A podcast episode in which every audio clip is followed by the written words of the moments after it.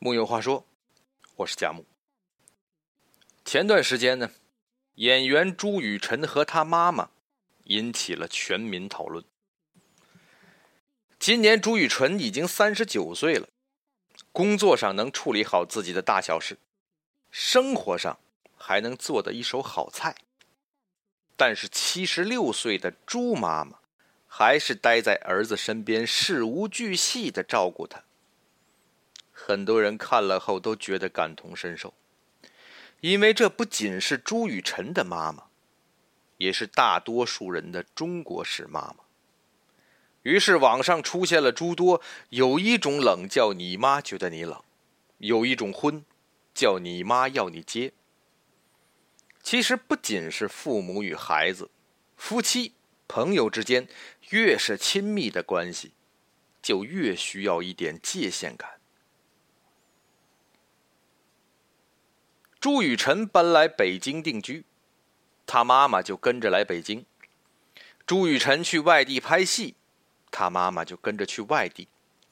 用朱妈妈的话来说，南征北战，我都会给他一个温暖的厨房。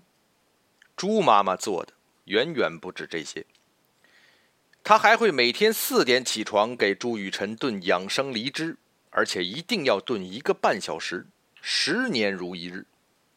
朱雨辰上大学时，朱妈妈亲自去铺床；朱雨辰拍戏时，朱妈妈到现场去阻拦，不允许朱雨辰拍被打的戏，并且朱妈妈还干涉过朱雨辰每一段恋情，因为朱妈妈要求儿媳必须在家做贤妻良母。朱雨辰的妈妈还常常用苦肉计让孩子接受自己的爱。有一次，朱雨辰不想吃妈妈做的鸡毛菜。朱妈妈把手伸到朱雨辰眼前，你看，我为了给你找鸡毛菜，手都裂了这么大的口子，你吃一点吧。与朱妈妈相似的还有太多中国式父母，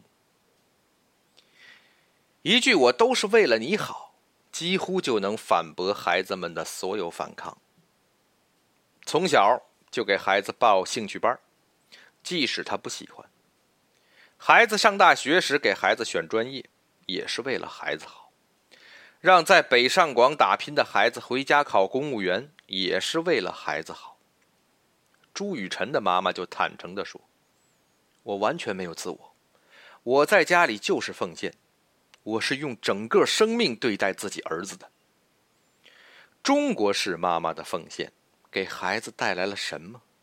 为什么当今有太多孩子提起父母时都说厌倦？朱妈妈的这些奉献，也只换来朱雨辰的一句：“妈，你这是要搞死我呀！”这是因为父母的这些爱，其实是自己内心的焦虑。比如年纪大了身体不好，于是焦急让孩子养生；比如工作不稳定。于是让孩子考公务员，比如自己年轻时没考上大学，于是把孩子的学业抓得非常紧，一定要孩子考上大学。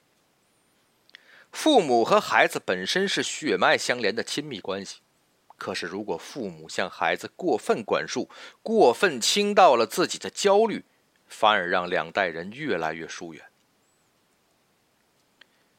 我特别欣赏的诗人海桑。他成为了父亲之后，写了一首诗：“你不是我的希望，不是的，你是你自己的希望。我那些没能实现的梦想还是我的，与你无关，就让他们与你无关吧。你何妨做一个全新的梦？那梦里不必有我。我是一件正在老去的事物，却仍不准备献给你我的一生。”这是我的固执，然而我爱你，我的孩子。作者尹建莉曾写过一段话：亲子关系不是一种恒久的占有，而是生命中一场深厚的缘分。我们既不能使孩子感到童年贫瘠，又不能让孩子觉得成年窒息。做父母是一场心胸和智慧的远行。是啊，孩子是父母生命的延续，却不是父母人生的延续。龙应台曾提到，父母与孩子的缘分一定会渐行渐远，有些爱不必追。确实，父母给孩子的最好的爱，不是参与，而是陪伴。那么，除了父子、母女这种亲密关系之外，还有一种亲密关系，那就是夫妻。亲密有间，才是最好的夫妻关系。在知乎上看到这样一个问题：为什么那么多人开车回家，到了楼下不下车，还要在车里坐好久？回答者的人有刚下班的父亲。需要独处，疲惫不能被妻儿看到；也有全职妈妈，车里安静的十五分钟，什么都不做，只是放空，一口喘息，让我还能继续鼓起勇气，坚持到下一次喘息的时刻。他们的回答让人看到，即使走进婚姻，每个人依旧希望有些界限感。曾经看过一个素人采访，节目组问丈夫。有什么隐瞒妻子的事情？下班后的丈夫满眼疲惫，靠在车座上，告诉节目组：“隐瞒的事情，就是每天想要到家楼下时，在车里安静的坐好一会儿。白天上班，他是经理，面对上司下属忙碌一整天；下班时，他又成了丈夫，面对妻子一个又一个的电话催回家，所以每天只有这短短的十五分钟。”让他能够摘下面具，还原那个真实的自己。当节目组给妻子看了丈夫的自述之后，妻子没有心疼，反而皱着眉头着急的解释：“我希望我是可以依附在他身上的。”是啊，妻子希望丈夫像超人一样为自己遮风挡雨，一手撑起整个家，而不是躲在车里喘息。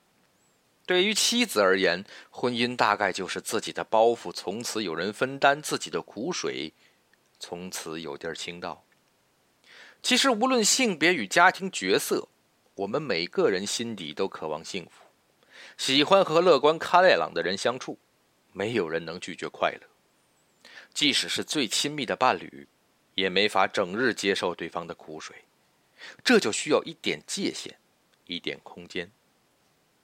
在这个空间里，既能消化自己的情绪，也能给对方一点理解。刘若英和丈夫在婚前一年见不到几次面，结果感情有增无减，最后走进婚姻殿堂。婚后两人工作也常常几个月见不到一次面，但是刘若英却感觉这样的距离刚刚好，既有了依靠，也能独立做自己想做的事情。常听人这样形容夫妻之爱。我是爱你的，你是自由的。是啊，亲密有间，才是最好的夫妻关系。